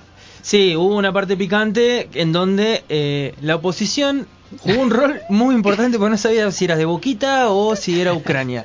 Un, montón de memes en Twitter fue muy, muy, pero muy eh, eh, gracioso todo lo que pasó. El papel que jugó Facundo Manes. Que no le es- avisaron que se tenía no que sé, ir. ¿Qué le pasó? a ese No sé, chico? pero aparte estaba como. No, func- no le funcionó el estaba cerebro. De esta manera, para la gente que está Che- viendo la transmisión. eh, sí. Es muy malo, perdón. Sí, sí, Sigamos, sí, sigamos. sí, sí, dejémoslo pasar, vayamos a otro plano. Eh, sí, eh, la actitud de Facundo Manes que, bueno, la oposición de, al gobierno de Alberto Fernández ante el, la, la profundización de- del gobierno en decir, bueno, vamos a investigar la deuda externa, vamos a investigar eh, este acuerdo con el FMI, impagable. Eh, bueno, vamos a llevar adelante la, la investigación. Empezaron a sacar causas y, y cuestiones. La oposición se levanta, se va. No toda la oposición. No toda la oposición, perdón. Sí, bien. sí. No toda la oposición. Una parte, lo que mm, el Círculo Rojo llama como los halcones, ese, ese nombre tan cercano a, a la dictadura de, de Onganía. eh, esa cosa rara, ¿no? Sí. ¿Viste? Eh, halcones y, y palomas. Eh, entonces, bueno, esta idea de que eh, no estaban de acuerdo con lo que estaba diciendo el presidente, se levantaron, se fueron, tal cual, chiquito enojado, me voy a mi pieza, cierro la puerta. Tal cual. Eh, entonces también hay como una, una cuestión me parece un poco medio informal eh, por parte de, de la oposición que está bien si no te la bancás podés discutirlo en otro lugar de la, la, mm, la oposición que sí se queda hace una crítica a quienes se levantan como de poco democrático, de, es el momento del presidente de, de hablar. Igual lo critica, lo criticaron por el contenido, que eso me parece que es válido, o sea, Sí. si no estamos de acuerdo, ¿por qué se mete a decir tal cual cual cosa? Bueno, eh, pero este en realidad eh, deciden quedarse, ¿no? Este, y los que se retiran son el PRO, la UCR y otros aliados se quedan, Sí. digamos. Sí, sí, pero por eso a Manes, a Manes se olvidaron de avisarle. Porque quedó no le llegó el mensaje, o No, capaz no. que no está en el grupo. No, no está Yo en el creo que no está en el grupo de WhatsApp. Se quedó Claro. sin crédito, no sabemos qué pasó, pero no le avisaron, quedó solo, perdido, una patrulla perdida ahí en el Es como el grupo paralelo, ¿viste? Que siempre hay, hay un grupo paralelo. hay un grupo paralelo. Siempre. Eh, así que bueno, eh, y por otro lado, eh, eh, hay noticias de último momento que están diciendo que hay un acuerdo con el FMI que se va a presentar el pliego en el Congreso en estos Por días. favor, decilo como un periodista. Como- pareciera haber sí, eh, bueno. Pareciera que. Pareciera que en estos momentos me está llegando la información, si permiten chequeármelo en vivo, me está mandando la información de que pareciera haber eh, un posible eh, pliego que va a mandar al Congreso Alberto Fernández para que el mismo sea o aprobado o, mm, rechazado por el organismo y eh, que esto permitiría llevar adelante las negociaciones por eh, la deuda con el Fondo Monetario Internacional. Y también, bueno, hubieron aperturas legislativas en la provincia, eh, en donde Omar Gutiérrez, bueno, eh, trazó también, obviamente, como dijimos al principio, una, una clara línea de eh, condena con respecto al avance ruso, y después de eso eh, habló con respecto a, bueno, la recuperación económica de la provincia, eh, habló sobre empleos recuperados y demás, obviamente que no... Eh, y- y no hizo alusión a bueno a la pérdida y a- al, al cierre de un montón de microemprendimientos y demás que se perdieron en pandemia, que eso estuvo como un poco criticado por parte de, de la oposición. Eh, lo que sí se dijo fue el relevamiento del pueblo mapuche, que fue una, una cuestión bastante importante, que es una demanda de eh, los sectores que ya viene desde hace mm, Siete siete, ocho años. Siete, ocho años Sí. que vienen eh, pidiendo el, el cumplimiento de la ley, digamos. Porque es una ley que ya existe y que no se, no, no se cumple. Todos los años pasa lo mismo de tener que aplicar el, el- el hecho de, de- de ¿Qué- pedir que se efectivice la ley. Falta que, no, no sé si lo dijo Gutiérrez o no, falta que anuncie la terminación de la ruta 22, ¿viste? Esa cosa que están, Sí, que todos los años, o sea, No, y aparte de eso, eh, Digo, cosas que ya existen, Estaban ¿no? tirando proyectos para hacer otra ruta que no sea la, la 22 de acá de Neuquén. O sea, están tira- pensando en tirar el terraplén No, antes de terminar la otra. No, bueno, estamos en una cuestión bastante difícil. Igualmente ya la ruta 22 cambió de, de lugar. Eh, ya no es más esta, si- esta tiene otro nombre ahora. Si vos lo buscas en Google, la ruta 22 es la que Ah. va por atrás de Cipoletti hasta la rotonda y consigue por el puente y termina en Plotier. Ya no es más ruta 22. ¿cómo se va a llamar? Eh, tiene un nombre, un gobernador. Mo- Moschi- Moschi- no, no, No, no me acuerdo, no me acuerdo. eh, ah, bien, la- bueno. hay que hay que buscar si el alguien dato. sabe, nos manda un Eh, mensajito sí, y... sí, sí, sí, eh, cambió el nombre, cambió el nombre. Eh, pero bueno, eh, eh, más o menos eso fue la, la- la apertura de, de sesiones. Obviamente, hablando de, de lo que tiene, lo que hace a eh, la recuperación económica, cuánto fue el saldo favorable para la provincia, la incorporación de, de inversiones para la, la explotación de, de petróleo. Eh, resaltó, por ejemplo, lo que hace a la negociación con el gremio docente y el comienzo de las clases, eh, que bueno, comenzaron hoy, eh, comenzaron ayer, perdón. Eh, por otro lado, bueno, la finalización de algunas obras eh, y demás. Eh, y bueno, no, no mucho más. La sesión, bueno, siempre son eh, a- alusivas a, a varios, a, a movilizaciones primero, porque siempre hay movilizaciones en la, en la. Hoy tuvimos movilización también de sectores eh, pidiendo trabajo en el Ministerio de, de la provincia. Eh, así que bueno, hay una hay un, momento bastante crucial, estamos en medio de ser paritarias para muchísimos sectores también, entonces como que bueno, las aperturas de sesiones legislativas vienen como a plantear un rumbo, un camino eh, a, seguir por parte de bueno los estados provinciales o el Estado Nacional. Sí, retomando la, sesión de, del Consejo del Consejo Nacional, cualquier cosa diciendo, del Congreso, Nacional se me lengua la traba. Eh, hubo algunas como cosas generales que dijo Alberto Fernández y hubo algunas cosas que por lo menos a mí me, me resonaron un montón eh, como cosas buenas, digamos, si bien no había este, precisión, pero por ejemplo el, el, una inversión de más del 1% del PBI en ciencia y técnica, ¿no? De acá, o sea, en un en un plazo este Em, de acá al 2030, digamos, lo que implica cuadruplicar el presupuesto anual. ¿no? Eh, habló de em, poner el, el, foco en eh, Argentina, un país que fabrica vacunas. Nosotros ya tenemos una plataforma desarrollada que está en prueba, eh, así que como, como todo un desarrollo de la biotecnología, aprovechando el recurso humano y técnico que se ha ganado en este tiempo de pandemia. Otra cosa que a mí, me, las cosas que a cada uno le resuenan, ¿no? Total. Eh, la cuestión de, digamos, cosas que nos dejó la pandemia, eh, déficit de conectividad que había, que dejó un montón de, chicos y chicas eh, fuera de la escuela, digamos, cuando la escuela se virtualizó, la, mm, este, migración forzada, como dice Flavia Terilli, eh, a, la, virtualidad dejó un montón de gente afuera, entonces está eh, una fuerte decisión de retomar los planes de, conectividad para las escuelas y, y, empezar a repartir nuevamente computadoras. ¿no? Ahí es interesante cuando uno revisa el plan Conectar, cómo, acá tenemos la representante hoy. Muestre este, la cámara. Ahí tenemos nuestra. Suma eh, Tuki, este, tuki, ahí, está muy Esta es mi cámara, esta es mi cámara, ¿no? Sí, acá.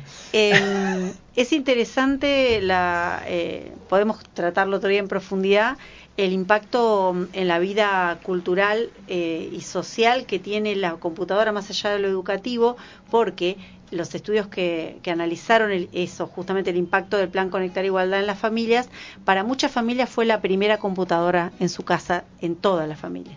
Con lo cual, em, eh, consolida el, cuando hablamos de los derechos, este, de los derechos al acceso a la tecnología de los de los jóvenes y de los niños, también viene implicado el, acceso a la cultura, digamos, ¿no? Y a, determinados bienes de la cultura que hoy están disponibles en redes, ¿no? Entonces, este, me parece que, que es una como una una apuesta como, como súper importante, ¿no? la, de la, la, de la biotecnología, la de ciencia y técnica, eh, digamos, recapitulando eso, eso, eso generado en el contexto de la pandemia, eh, y, la, y la cuestión de la educación, fortaleciendo esto de la, de la conectividad, que si, que si no se hubieran caído los planes, quizás ¿Sería un contrafáctico esto? Quizás hubiera pasado otra cosa. Pero la verdad es que se descontinuó un programa que era interesante. era interesante. Era muy interesante en relación a la conectividad que era un problema que quizá en ese momento cuando sucedió no lo teníamos tan en agenda y de hecho se hubo mucho debate, yo recuerdo eh, estos debates de acerca de qué uso se le iba a dar y demás, ¿no? Otra cosa que anunció Alberto que a mí, a mí me parece interesante fue eh, eh, la extensión de las licencias por paternidad.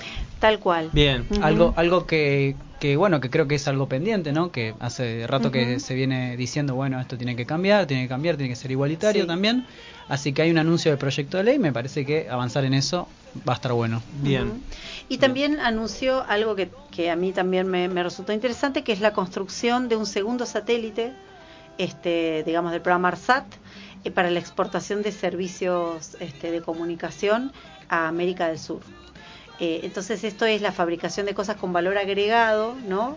Digamos, del, del país agroexportador, eh, digamos, esto y la posibilidad de las vacunas nos ponen como productores de cosas que tienen un valor agregado, digamos. Sí, que tiene un valor también en la ciencia y tecnología que es muy importante para. Así que hay como, como, cosas como, como interesantes eh, ahí, digamos, más allá de la escena, del, del acting de, de, los ciertos sectores de levantarse e irse. Estaba, el, el, como para ir cerrando, el discurso de, Alberto, el de Axel Kisilov también, por ejemplo, está como en la lógica, y el de Gutiérrez también, en la lógica de, bueno, eh, están como cerrando un momento, ¿no? De Ujú. la pandemia. De la gestión, eh, claro. Y ahora se pone la gestión a, a trabajar, por así Sí. decirlo. Salimos, Axel Kicillof lo dijo en palabras de él, eh, se termina un gobierno de emergencia, empieza una gestión de gobierno. Sí. Claro. Eh, como que también ahí hay otra otra lógica, ¿no? De, bueno, un momento distinto, eh, eh, qué, qué organismos del Estado van a empezar a funcionar de diferente manera, cómo volver a,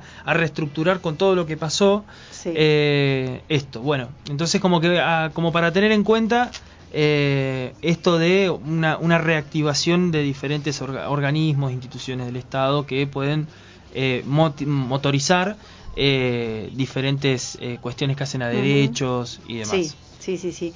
Eh, es, es como salir como de una cuestión como a la defensiva, ¿no? Total. Eh, y, y poder ahora quizás poner en marcha un, un- un plan de gobierno que me acuerdo que lo anunció en el primero de marzo del 2020, ya la pandemia era Sí, inevitable. ahí como Sí. una ola, un Sí. tsunami, lo veníamos lo veíamos venir. eh, y- y- y fue un discurso que dijo un montón de cosas que luego No eh, pasó nada. no pasó nada. Eh, perdón. Pasaron sí, cosas, pero sí, no. pasó, pasó No, la ley de no aborto legal seguro Sí, y eh, gratuito, sí. eh, pero y otras cosas. Sí. Eh, pero el plan de reactivar un país que venía de un gobierno que, que devastó este país, que lo saqueó, eh, eso quedó en la nada. Veremos Total. ahora si podemos recuperar algo. Habló también de las pymes, de la reactivación de la industria. Este, Sí, obvia- obviamente también, eh, claro, el veremos está condicionado por la mochila gigante que es pagarle 47 millones, 47 mil millones de dólares al FMI, o sea, nada más y nada menos.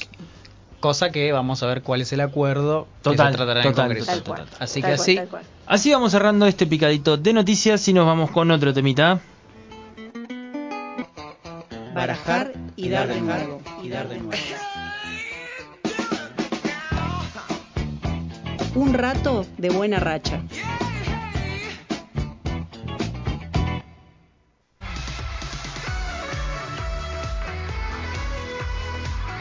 Momento inchequeable. Momento inchequeable. No tenemos pruebas, pero tampoco tenemos dudas.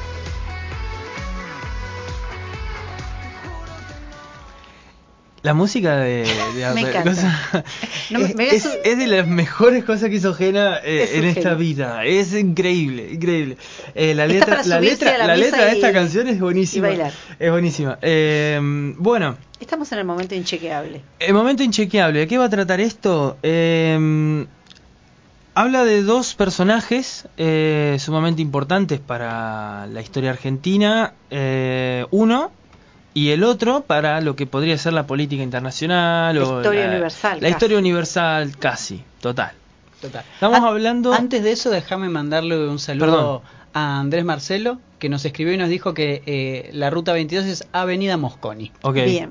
Bueno, eh, ya que estamos con los saludos, aprovecho Saludemos a saludar antes. a mi amiga Tere, a mi amiga Anabel, a Nico, este, que están escuchando por ahí, eh, a Juan Manuel, que también es- está escuchando, que mandaron saluditos ahí por, por WhatsApp. Ahí va. Prosiga ahí va. nomás entonces. Bueno, estamos hablando de don Juan Manuel de Rosas y Apá. el señor Carlitos Marx. Vamos a ponerlo Carlitos. Eh, Carlitos. Eh, John Rosas. ellos dos, eh, según artículos, no, según un artículo eh, escrito en el año 2008, 2018, perdón, tuvieron un encuentro en la ciudad de Londres, ¿sí? Y en ese encuentro, eh, Marx y Rosas, esto es, eh, hasta a mí me causa risa, en este encuentro Marx y Rosas eh, intercambian palabras cortas, el artículo eh, más o menos recrea el diálogo eh, entre Marx y Rosas. No te rías, Paula, por favor, Estoy seguime. pensando, diálogos cortos alguien que se encuentra. Diálogos cortos. Un chabón Che, que ¿dónde no está habla el inglés. hielo para el Fernet? O sea, un chabón que no habla inglés. ¿No hablaba inglés, Rosas? No hablaba inglés. Tenía un Ah. inglés, por Era- lo que dice el artículo, era el inglés era era eh, un inglés muy eh, Básico. acotado, básico. eh, hello, ¿Qué, qué, qué nivel? Eh? My book is yellow. Esas cosas que que tienes que No, no- no llega al first, Eh, digamos. no, no, no creo, no Perdón, creo. ¿me dice un año para que yo me ubique? Eh, 1871. 1800. ¿Cuál es la referencia? La Comuna de París. Bien. Ajá. ¿Sí? La referencia es la Comuna de París. Eh, Rosas estaba en pleno exilio, había sido exiliado luego de eh, su altercado con el señor eh, Justo José de Urquiza. Eh, entonces él se exilia en Londres y bueno desarrolla su, su vida cotidiana porque ya no tiene una acción política, no va a ser un sujeto político de relevancia para la Argentina durante su exilio. Eh, y el- la persona que se encarga de escribir esta nota eh, es una persona que vivía en Londres y que y que mm, releva la información y demás. Eh, después vamos a hablar de eso. Inchequeable. Claro, pero yo quiero después hacer una, una mención especial con lo que dice esa nota, que es muy importante. Eh, en- bueno, entonces vamos al diálogo. Marx eh, se encuentra con Rosas. Rosas supuestamente eh, se encuentra sentado en un lugar. eh, Rosas, ¿sí? Tal cual estoy, Estoy sentado yo. tomármelo seriamente. Tal cual decir. estoy sentado yo, así. Estaba con un periódico en la mano. ¿sí? Nótese, Marx- nótese ruido periódico. Nótese el ruido de periódico, ¿no? Ahí va. Eh, y en, en ese momento, eh, Marx, según lo que relata el autor, estoy hablando del relato, ¿eh? Eh, Marx eh, lo mira a Rosas, se miran a los ojos. Rosas, Rosas realiza como un gesto de saber quién puede llegar a ser, porque imagínense que Rosas ya había venido a Europa durante su gobierno, eh, tenía como una, una sensación, sabía más o menos qué pasaba. Y el diálogo que en inglés se da es, qué complicado que está esto, haciendo referencia al diario que tenía en la mano Rosas. Y en el diario decía los conflictos sociales que estaba viviendo París y que lo convulsionado que estaba. Eh, entonces, eh, lo que Rosas le dice, sí, está muy complicada la cosa. Porque, como bien se sabe, Rosas, un hombre del orden, un hombre de las leyes, eh, no, no, no podía, por así, concebir un desorden de esa manera. Eh, y Marx, ¿qué hace en este momento? Eh, se da media vuelta, toma el diario, lo saluda y se va. Ese es el único diálogo que hay. Entre Marx y Rosas. Entre Marx y Rosas. Entre Hablar de la John comuna. Rosas y Carlitos Sí. Marx. Eh, es el único diálogo que hay. ¿Y se Hablar sobre que en la calle, en la un calle. evento social. Ah, en la calle. la Está calle. bien. Cuando uno está sentado tomando mate en la esquina. Tal cual. No, yo me tiento porque digo, Eh, si estaba en un evento social se me ocurre un montón O sea, de cosas. Qué yo complicado quiero que, que, está la gente esto. que esté escuchando esto que se imagine la situación de un chabón. Eh, Marx era grandote, barbudo, Sí. sí, con un saco mm, de color Parecía como negro, en medio los panzoncito, de la época. sí, pero todo el mundo parecía panzón. no sé Sí. por qué, si era una cuestión de, de que estaba mal sentado o el traje lo hacía así, no sé, bueno, eh, de que se imaginen el señor Marx caminando, Sí. Rosas sentado, posiblemente tomando mate, eh, posiblemente tomando mate, intercambiando una frase con Marx, sabiendo quién era, pero nunca diciéndole eh, su nombre o tratándolo de eh, preguntar. ¿Qué, A qué le hubiese ah, preguntado No, no, Ros- no se con- no o sea, Marx, su- no, perdón, Rosas creía saber quién era Marx, pero Marx no. Sí, Marx también. Ah, los dos como que. Sí. En tu relato los dos se miran. Eh, los dos se yo miran, Te conozco, yo te vos- conozco, yo te vos- conozco. Vos también me conoces a mí. Es como Spider-Man. ¿viste? Claro. Rayitos. Claro, Eh, Hubiese estado bueno que se besen. hubiera sido un montón. sí, eh, y sí, sí, un montón. sí, no, no, no, es bueno, muy difícil yo de lo- imaginar. Yo lo imaginé así, vos dijiste se miraron, qué sé yo, yo dije, Claro. bueno, Eh, se viene- miraron viene el profundamente. Pintó, pintó fuerte. chape, claro. Viene el chape, momento chape fuerte. Es fuerte. Eh, y la idea ahora, ¿no? De pensar ¿por qué surge este relato? ¿Cuál es la necesidad claro, de, de meter a Rosas y a en la historia de Marx y a Marx en la historia de Rosas? ¿Cuál sería la necesidad ahí? vincular a, a- estoy voy a especular, pero Especulemos. Especulemos. Vincular a Rosas con el socialismo? Puede ser, punto uno. Digo, no sé cómo. Pero hay algún, o sea, el, La persona que relata No busquemos esto, explicaciones acá, Paula, No porque hay pruebas. No hay pruebas. No hay Estamos pruebas. hablando de un acontecimiento que yo lo traje y deduzco que es mentira. y deduzco que es mentira esto, Es señores. inchequeable. Esto es inchequeable. Eh, es una fake news. Para mí Pero- Rosas pero tiene- para mí- el capital. pero más allá de que sea una fake news, Esa podría haber sido. pero más allá de que sea una fake news, que sea una mentira o que esté inventado, yo no encuentro el raciocinio de querer saber si realmente pasó. Yo No. lo que más me interesa ahora es pensar qué significa pensar y Rosa Marx juntos en, bueno, esto que podría llegar a ser una combinación entre el comunismo y el gobierno de Rosas, porque ni siquiera Claro. puede ser una identidad política ideológica dentro de lo que es Rosas. Sí. ¿sí? Entonces, pensar esa, esa necesidad de entrecruzar dos lazos ideológicos que podrían ser eh, un gobierno con autoridad, con orden, con una intención de pensar el federalismo desde Buenos Aires, eh, con todo el cúmulo de Marx, Sí. ¿sí? De ideas. Eh, a mí lo que más me llama la atención es eso. ¿Por se me qué? ocurre, claro, se me ocurre cuando te escucho la palabra demonización. Exacto. ¿A quién se quiere demonizar acá? ¿A quién se quiere demonizar? Y también, a la vez, a la par, de eso, eh, pensar en, bueno, ¿qué rol tiene Rosas en la historia y qué papel tiene Rosas en la historia argentina? Claro. ¿Por qué? Porque muchos dicen el tirano, otros dicen el restaurador del orden, otros dicen, bueno, el primer peronista, Sí.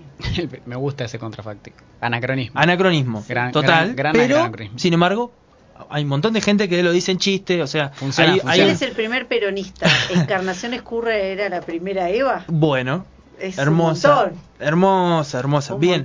Entonces, ahí vamos enlazando, mucha- ahí vamos enlazando, ahí vamos enlazando. ¿Por qué? Porque el, el que reconstruye la historia de Rosas es el peronismo. ¿Sí? Entonces, dentro del peronismo también hay debates. De hecho, fue repatriado sus restos y generó un debate en la Argentina bastante profundo, porque ¿por qué traían los restos del tirano? Bueno, che, revisemos un poco, o sea, algunas categorías, ¿no? De hecho, hay también otro encuentro muy interesante que es el de Alberdi con Rosas.